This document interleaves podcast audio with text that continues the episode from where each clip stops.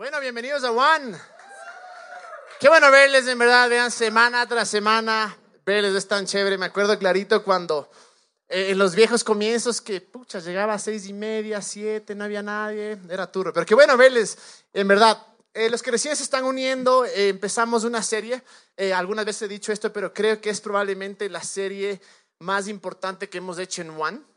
El nombre de la serie es Él es y coincidió con esto de Semana Santa justo la semana pasada, pero no queríamos meterlo todo en solo un día y muchas veces lo que pasa es que es el único día que celebramos, a veces incluso em, hacemos más eh, alarde por la muerte de Jesús que por el nacimiento y por la resurrección, pero queríamos tomar esta, esta serie y explicar bastante sobre quién es Jesús realmente, porque algo que yo me he dado cuenta, y creo que muchos de nosotros, los que ah, son cristianos o católicos, que son creyentes en general, probablemente se han dado cuenta que muchas de las personas, de nuestros panas, tal vez familiares más cercanos, eh, que no creen en Jesús, es porque tienen una imagen bastante distorsionada de quién es Jesús. Tiene una imagen tal vez que alguien le impuso o, tal vez escucharon de alguien. Incluso muchas veces ha sido nuestra culpa porque somos nosotros los que hemos hablado o hemos contado de este Jesús que no se, no se aparece nada a lo que realmente fue y lo que, y lo que cuenta la historia de él.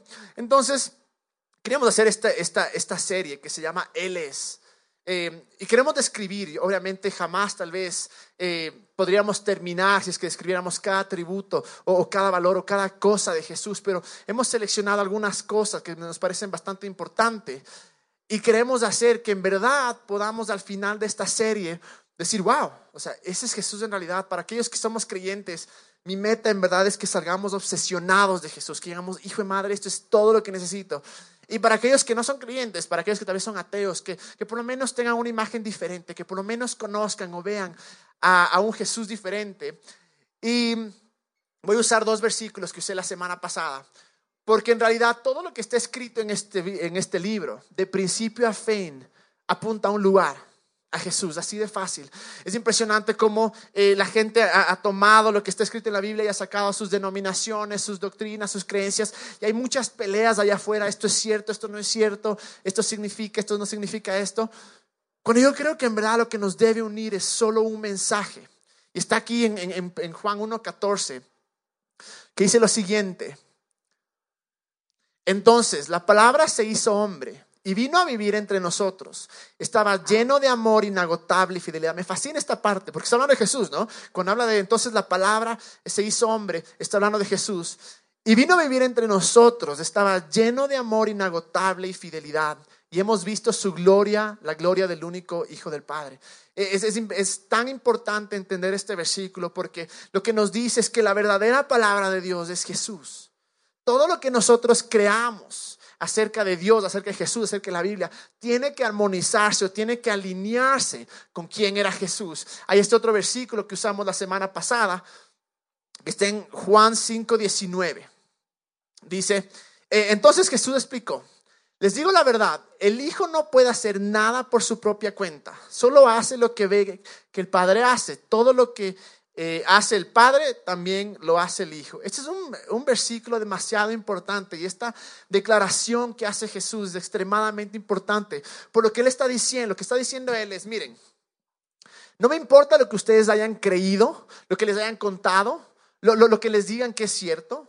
Si es que yo no hago el Padre no hace. Si quieren conocerle a Dios, tienen que conocerme a mí. Y ese es el mensaje central de, la Biblia. Y toda nuestra creencia, absolutamente todo lo que creemos, tiene que estar basado en eso. Si creemos una cosa que no está alineado con lo que hizo Jesús, con lo que dijo Jesús o con lo que era Jesús, probablemente no es verdad.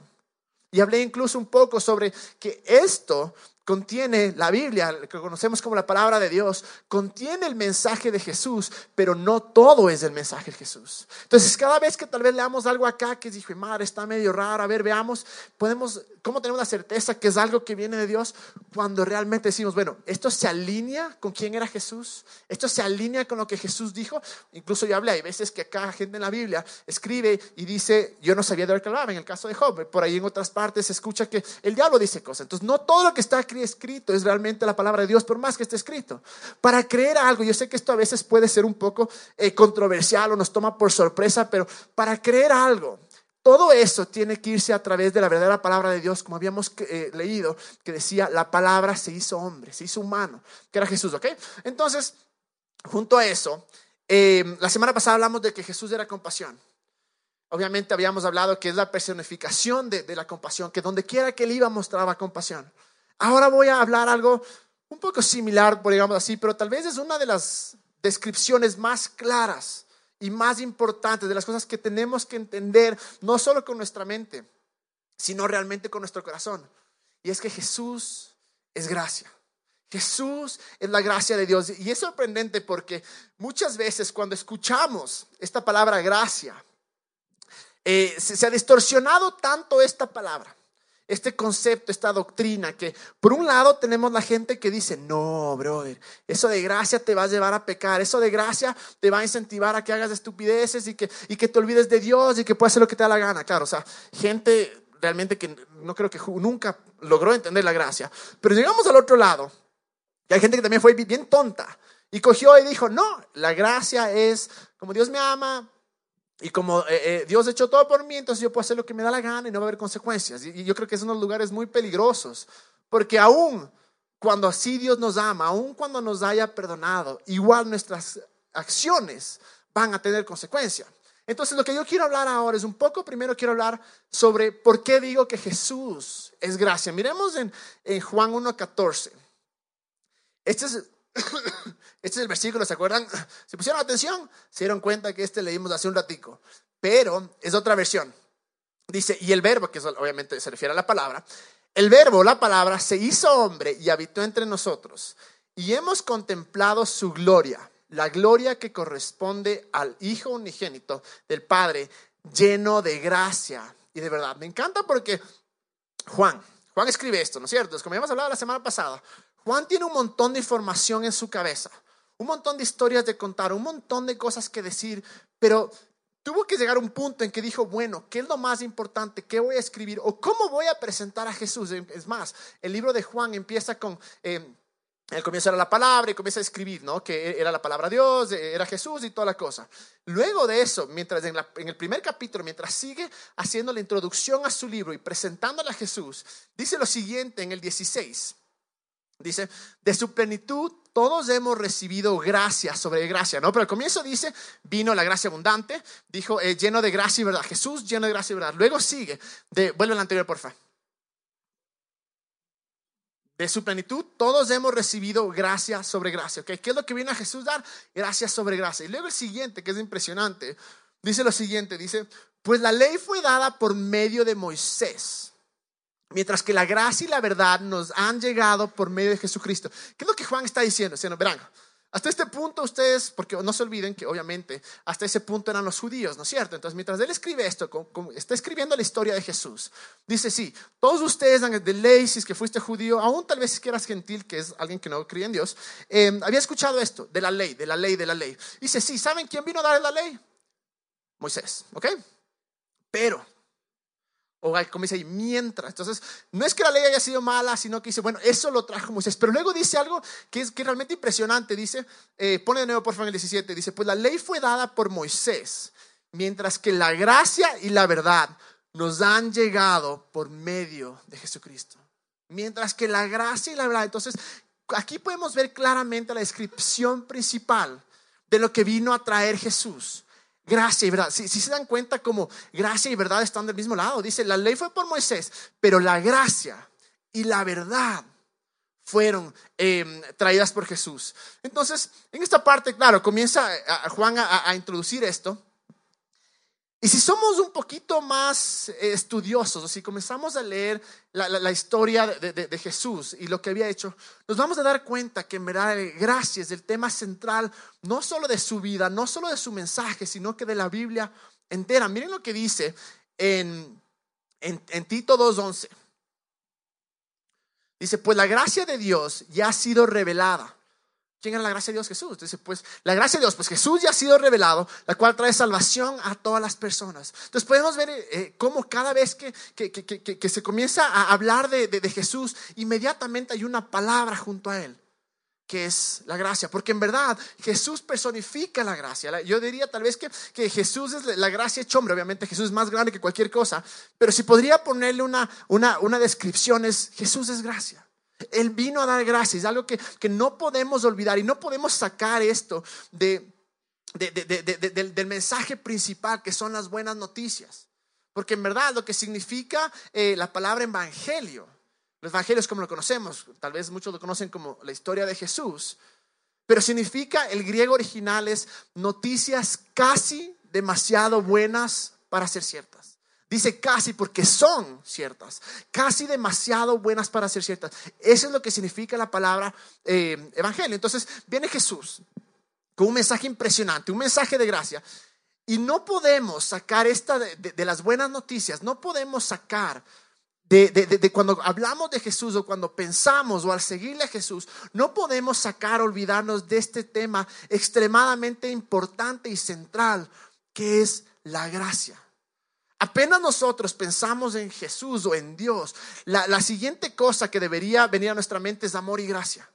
Así de fácil. Porque eso era lo que era Jesús. Y hacer esto un, tema tan, eh, tan importante y tan fundamental, me da mucha pena ver cómo tanta gente realmente rechaza la gracia, como tanta gente, eh, sí, ha, habido par idiotas que han cogido la gracia para hacer lo que les da la gana, estoy de acuerdo, eso no es gracia. El coger y decir, ahora que me da la gana, brother, y estoy bien, es, un tarado. Pero, por el otro lado, ha habido tantas personas creyentes que han dicho, no, la gracia es mala, no, eh, mucha gracia eh, te, te, va a llevar a pecar. O una vez me acuerdo que estaba en una reunión que una persona decía, brother, si es que, si es que alguien está pecando, lo peor que puedes hacer es hablarle de gracia. Yo decía, o sea, dentro de mí ya a este punto, gracias a Dios, ya, ya, estaba entendiendo un poco de lo que era la gracia y decía, qué mal entendimiento que se tiene afuera o en cualquier parte de lo que es la gracia. Porque la realidad es que la única solución para dejar de pecar y para hacer estupideces es la gracia. Y vamos a ver un poco, porque quiero, quiero introducir este concepto de, la gracia. Em, yo lo definiría así. Es la habilidad o el poder de Dios que obra en nosotros para poder hacer lo que no podemos hacer en nuestras fuerzas. Y viene por favor inmerecido, ¿ok? la gracia muchas veces es como una moneda de dos caras, ¿ok? Entonces, imagínense una moneda. el primer lado es habilidad, es el poder de Dios que obra en nosotros para poder hacer lo que no podemos hacer en nuestras fuerzas o que no podemos hacer solo, ¿ok? Por eso es que en realidad la gracia es la solución para no pecar, para no hacer idioteces. Miren lo que dice en Romanos 6:14. Eh, dice, eh, así el pecado no tendrá dominio sobre ustedes, porque ya no están bajo la ley, sino bajo la gracia. Cualquier persona que dice, brother, el, predicar gracia o el vivir por gracia o el creer en la gracia, es una, eh, no sé dónde sacaron esto, ¿no? Pero es una licencia para pegar, pecar o un permiso para pecar. Yo diría, en realidad que estamos completamente equivocados. Al ser gracia, habilidad, al ser eso que nos ayuda a salir adelante, ser eso que ¿Cómo tiene que ser nuestra relación con Dios por gracia? Todo lo que nosotros no podemos hacer es ahí donde entra el concepto de gracia, para hacer lo que no podemos hacer en nuestras fuerzas. Si estamos luchando con alguna adicción o estamos con el corazón roto o estamos en una situación que no vemos salida, para eso está la gracia de Dios. Ese es el punto. Pero el problema es cuando solo tomas de un lado de la moneda y coges esto y dices, bueno, es... Eh, es habilidad, ¿no? Entonces, como estás bajo la gracia, ahora no puedes pecar, no puedes hacer esto, esto, esto. Y claro, llevamos este mensaje la gracia y le, hacemos completamente eh, legalista. Y comenzamos a decir, no, ahora una, una, vez escuché incluso que alguien decía, es un estándar más alto, me parece el error más grande. No es un estándar más alto, más alto que la ley, es algo completamente diferente. Es decir, brother, no podías, ahora Dios puede. Entonces, cuando solo vemos de ese lado, ahora puedes porque estás en Dios, pero cuando vemos de ese lado de la moneda y decimos, es la habilidad para dejar de pecar o para no hacer cosas malas, por ponerlo así, eh, nos vamos a un extremo, donde en verdad, ahí, es donde yo creo que nace el legalismo en verdad. Y también se, se, dice esto, ¿no? Eh, una vez escuché también perdón que escuché, escuché, pero en verdad me, traumaron con todas estas definiciones. Eh, y, llegué y, me, y decía alguien, pero es que la gracia, la gracia está ahí para que tú no peques, para que Dios te pueda bendecir. Entonces yo decía, hijo de madre, entonces no es gracia, pues. Si tengo que hacer algo para ganarme las bendiciones de Dios o para que Dios esté contento conmigo, entonces definitivamente no es gracia, es algo que tengo que hacer en mis manos. Ahora, por el otro lado, tenemos la parte que es el favor inmerecido. Entonces, eh, tenemos la moneda, ¿no? Cada vez que vean una monedita de un dólar, 50 centavos, verán. La una, habilidad. El otro lado es favor inmerecido. Es algo que viene aun cuando no nos merezcamos. Es algo que no nos podemos ganar. Es algo que jamás vamos a ser suficientemente buenos eh, para obtenerlos. Para obtenerlo. Es algo que viene gratis. Es, un regalo que viene directamente eh, de Dios. Y miren lo que dice en Efesios 2.8. Dice, Dios los salvó por su gracia cuando creyeron. Ustedes no tienen ningún mérito en eso.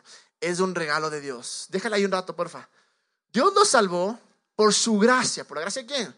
De Dios, cuando creyeron. Pero esta parte es impresionante. Ustedes no tienen ningún mérito en esto. Es un regalo de Dios.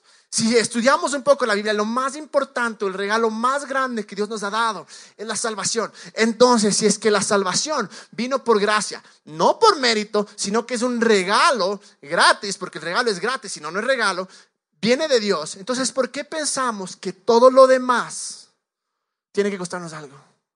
Ahora, no estoy diciendo se va algo, no hagas nada. No, obviamente. No estoy diciendo ve, cruza de brazos y di, bueno, Dios proveerás un trabajo. No, obviamente, levántate, aplica y todo. De acuerdo.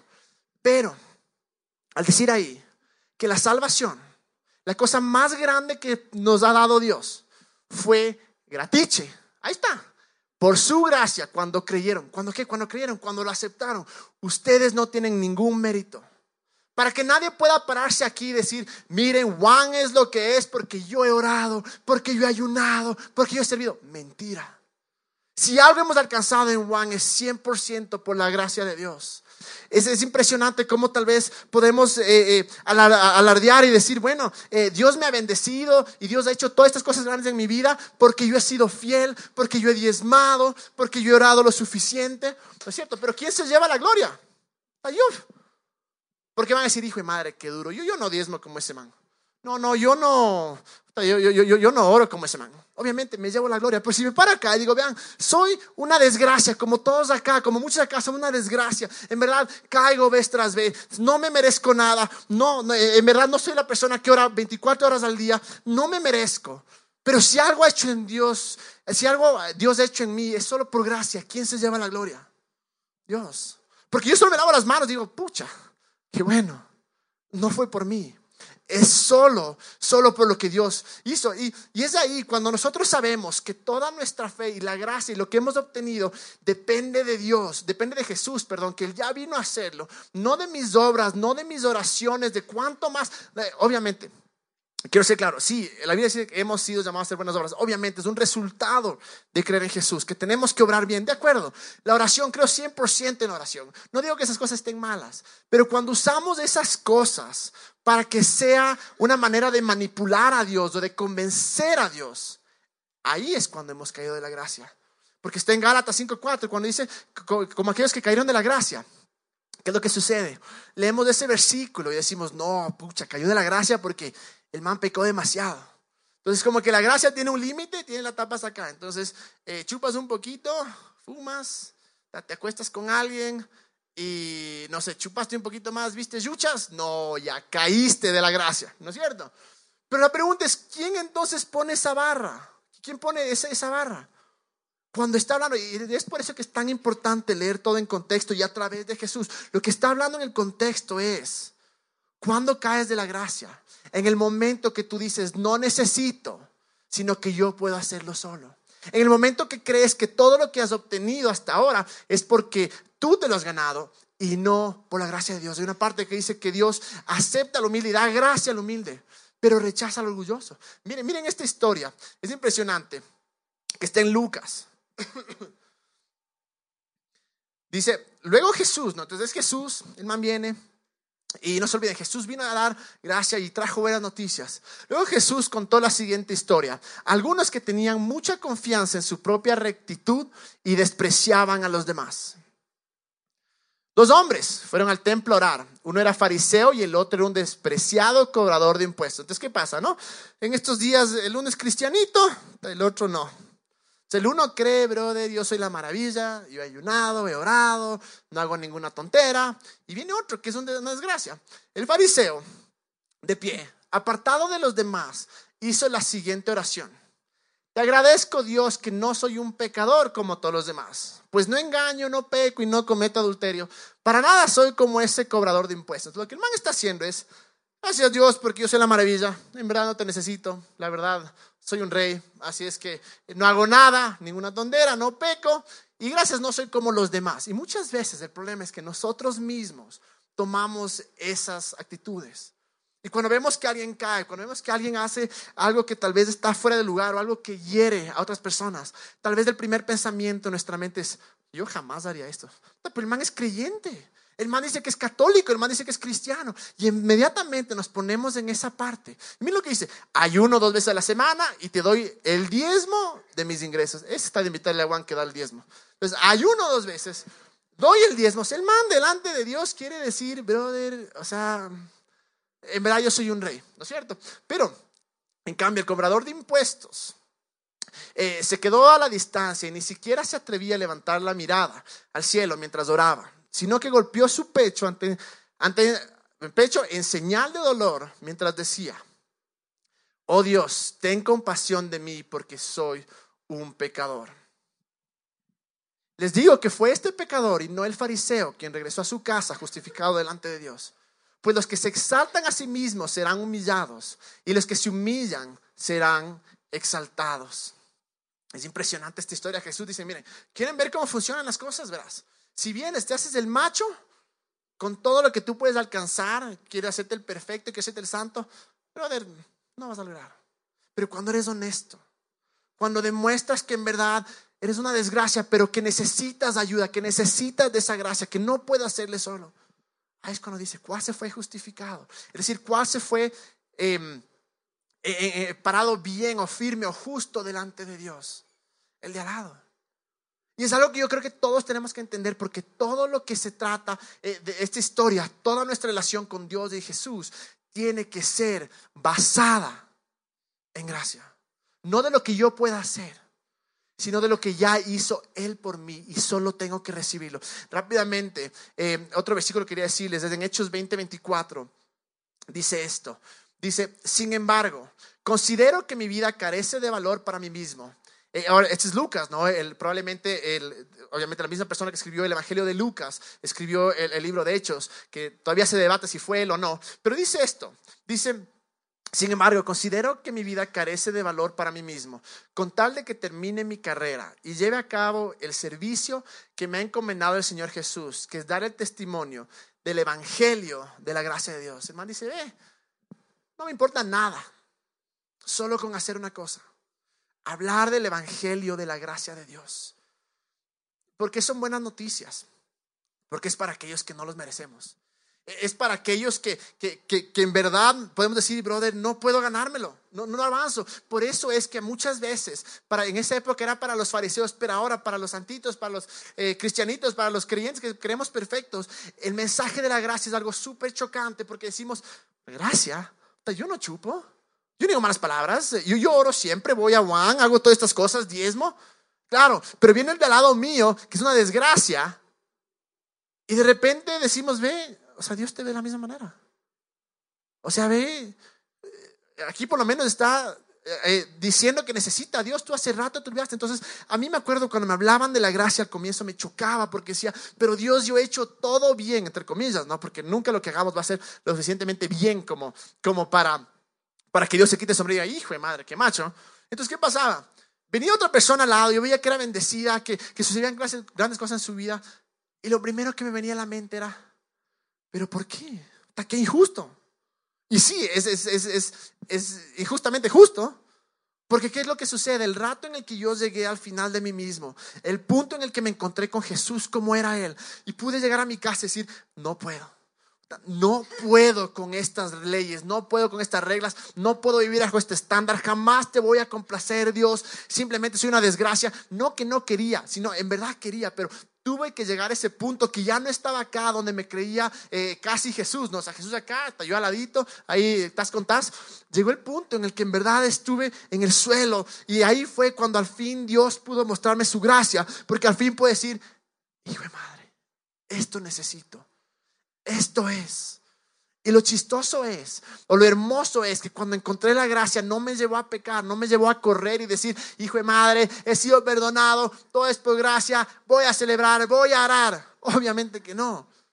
Esa gracia me llevó a acercarme a Dios, me llevó a conocerle más y decir, no puedo creer esto. Es impresionante. Y me, me llegó incluso a actuar más santo de lo que actuaba antes sin ni siquiera esforzarme, porque era solo el, el, eh, era la gracia obrando en mi corazón que me empoderaba, pero también era el amor que tenía para Dios. Decía, no puedo creer que este seas tú, Jesús. No puedo creer que tal vez el Jesús que, que pensé, que pensé que conocía, que me lo contaron por tantos años, no es el Jesús que acabo de leer acá. Y mi vida cambió por completo. Y yo creo que eso es lo que vino a ser Jesús. Porque Jesús en verdad no vino a cambiarte. Es un grave error que pensamos, Dios vino a cambiarte o Jesús vino a cambiarte para que tú puedas acercarte a Dios. No. Jesús vino a decirte, mira, puedes venir a Dios tal y como eres. Tal y como eres, en el punto de tu vida que estés. Y luego viene el cambio. Y eso es lo que sucede cuando encontramos la gracia. Quiero mostrarles un, último eh, pasaje o última historia que, que está en Juan 8. Juan 8 del 1 al 11, yo creo que todos hemos em, escuchado de, esta historia. Pero mientras, tal vez mientras más viejo me hago, mientras más leo, conozco la gracia, entiendo esto, más sentido tiene esto para mí. Jesús regresó del monte de los olivos. Pero muy temprano en la mañana siguiente estaba de vuelta en el templo. Pronto se juntó una multitud y él se sentó a enseñarles. Mientras hablaba, los maestros de la ley religiosa y los fariseos le llevaron a una mujer que había sido sorprendida en el acto de adulterio. La pusieron en medio de la multitud. Está Jesús, ¿no?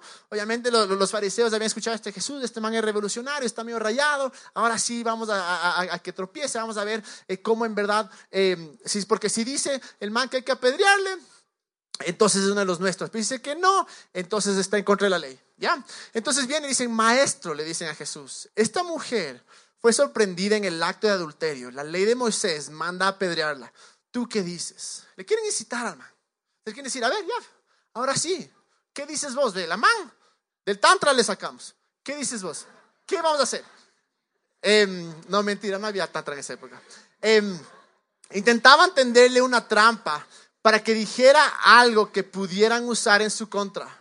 Pero Jesús se inclinó y escribió con el dedo en el polvo. Es el man, chileando, comienza ahí. O sea, los manes atrás desesperados, ¿no? Lo, triste de todo esto, imagínate, le traen a esta pobre chica, ¿no? Eh, y sí, ya no, no estoy diciendo es un ángel, obviamente cometió alguna cosa que no tenía que cometer. De cierta manera, de acuerdo a la ley, tenía que ser apedreada. Entonces, le traen ahí adelante. Y mientras está ahí, mientras está en su momento más duro, humillante, los manes comienzan a conversar, decirle, a ver Jesús, ve esta masita, le cachamos. ¿Qué hacemos? Es impresionante la reacción de Jesús que, que se agacha. Voy a pedir que venga la banda hasta eso, pero se agacha y comienza solo a escribir. O sea, el man chileando. Y yo creo que eso muestra mucho sobre el, el, carácter de Jesús. Porque la verdad, Jesús no está asustado cuando pecas. Estoy seguro que le duele porque nosotros nos fregamos la vida cuando hacemos idioteces, ¿de acuerdo? Lo que está mostrando ahí es, a él no le sorprende, él no está enojado, él está solo chileando como diciendo, bueno, a veces así pasa. Y en eso dice lo siguiente, dice, eh, en el, en el, polvo, como ellos seguían exigiendo una respuesta, mientras el man era como que, ni les escuché, yo sigo acá, dicen, ya, pues oye, ya, di, ¿qué hacemos? Todos tal vez con piedra en mano, y le dicen, eh, con ellos seguían exigiendo una respuesta. Si él se incorporó nuevamente y les dijo, muy bien, pero el que nunca haya pecado, que tire la primera piedra. Que tire la primera piedra. Jesús dice, esto no es nuevo. Esto no me sorprende. Porque saben que todos ustedes también pecaron. Y por más que había la, exigencia de que hay que apedrearle, Jesús, y ahora a ver, muéstrate a ver si en verdad eres quien dices que eres. Jesús chileando, sin apuro. Dice, bueno, perfecto. el que no haya pecado, que tire la primera piedra. El que no merezca gracia, que tire la primera piedra. El que no necesite de esa gracia, de esa misericordia, que tire la primera piedra. Pero lo impresionante es lo que sucede después. Al oír esto, los acusadores, en el 9, se fueron retirando uno tras otro, comenzando por los dos de más edad, hasta que quedaron solo Jesús y la mujer en el medio de la multitud. Entonces Jesús se incorporó de nuevo y le dijo a la mujer, imagínense esto, ella pasa de estar en un mundo, en un punto donde tal vez la vida de ella pasó por su mente, tal vez dijo, hijo de madre, me fregué, hasta aquí llego, me van a matar. El lugar, el momento más humillante de su vida, donde hay gente alrededor hablando de su pecado, hablando de su error y acabándole. Pero de repente, cuando ella tal vez cierra los ojos porque dice, de ley, tal vez este man que le llamaron, de ley, él es el que me va a apedrear primero, o él va a decir, sí, apedrenle. De repente escucha un el que esté libre de pecado, lance la primera piedra. Y probablemente mientras está bajada, comienza a escuchar cómo caen las piedras, cómo la gente va soltando las piedras. Y algo de, esperanza debió haber surgido en su corazón. Y, enseguida Jesús le dice, le levanta, le incorpora de nuevo. Una vez más, ahí está el toque de Jesús, ¿no? Le dice, ¿sabes qué? Yo te amo. ¿Sabes qué? Yo te acepto. Y le levanta. Le levanta y le dice esto, le dice, em, ¿dónde están los que te acusaban? ¿Dónde están? ¿Dónde están aquellos que te iban a matar? Y luego dice, ni uno de ellos te condenó. Ni uno de ellos pudo lanzarte una piedra. Ni uno de ellos pudo matarte. Y luego dice, ella dice, ni uno, Señor. Yo tampoco, le dijo Jesús, vete y no peques más. Yo tampoco, le dice Jesús, yo tampoco te condeno.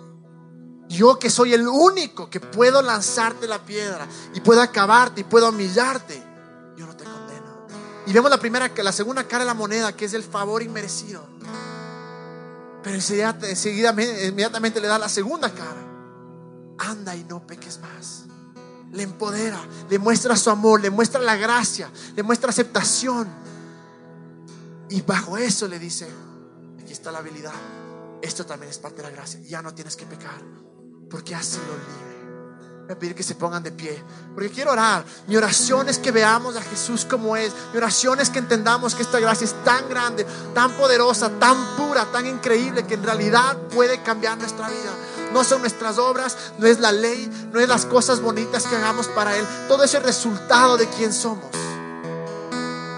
Pero cuando entendemos su gracia, cuando entendemos quién es Él, cuando le vemos a Jesús como es Él, no como nos han contado, no como pensamos, sino vemos como Juan lo relata, como, como, como Mateo lo relata, como Lucas lo relata, como, como, como toda la Biblia está relatando a Jesús. Cuando vemos a través de esos ojos, estoy seguro que nuestra vida va a cambiar por completo.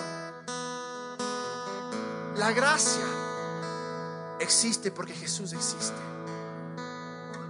Y la gracia importa porque Jesús importa. No podemos pasar ni un día más de nuestra vida sin confiar en esa gracia. A veces cuando caemos y pecamos y estamos como esa mujer, lo primero que esperamos es que sea el mismo Dios, el mismo Jesús que nos lance esa piedra y nos dice no vale. A veces nosotros somos los que nos lanzamos de esa piedra. Pero mi oración ahora, hoy día, es que apenas pensemos Jesús, pensemos gracia. Apenas pensemos en Dios, pensemos gracia. Porque no nos olvidemos, Jesús dijo, yo solo hago lo que mi Padre hace. No es que Jesús es diferente a Dios, no. Yo solo hago lo que veo mi Padre hacer. Vamos a cerrar nuestros ojos. Jesús, damos gracias. Porque eres hermoso. Gracias Jesús porque eres todo lo que necesitamos. Gracias porque no nos merecemos nada. Gracias porque en realidad no nos merecemos absolutamente nada, pero tu amor es tan grande, tu gracia es tan grande. Gracias porque aun cuando hemos caído, aun cuando hemos dudado, aun cuando te hemos renegado, tu gracia está ahí. Tu amor está ahí. Te damos gracias Dios porque nada, nada nos puede separar de tu amor. Y yo oro Dios que en esta noche Mientras escuchamos esta historia, nos pongamos en esos pies y sepamos que eres tú también quien no nos condena. Que eres tú quien nos empodera para no pecar. Y yo siento que muchos y muchas, tal vez más mujeres, no sé por qué siento esto, pero necesitan escuchar esto. Dios está complacido contigo. No importa tu pasado. Jesús está feliz contigo. Cuando Él ve, Él sonríe. Y ahora, Señor, que veamos, te veamos como eres. Que veamos tu mano. Y que entendamos tu gracia, Padre. En el nombre de Jesús, Señor. Y así como el, como habíamos visto el fariseo que decía, yo no soy como ese comprador de impuestos, yo no soy como los demás, yo soy perfecto. Cuando adoremos no tomemos esa posición, tomemos la otra posición, la que es, Jesús te necesito, soy un desastre, pero tu amor es más grande, pero tu gracia es más grande. Es que vamos a adorarle en verdad de todo corazón y recibamos esa gracia.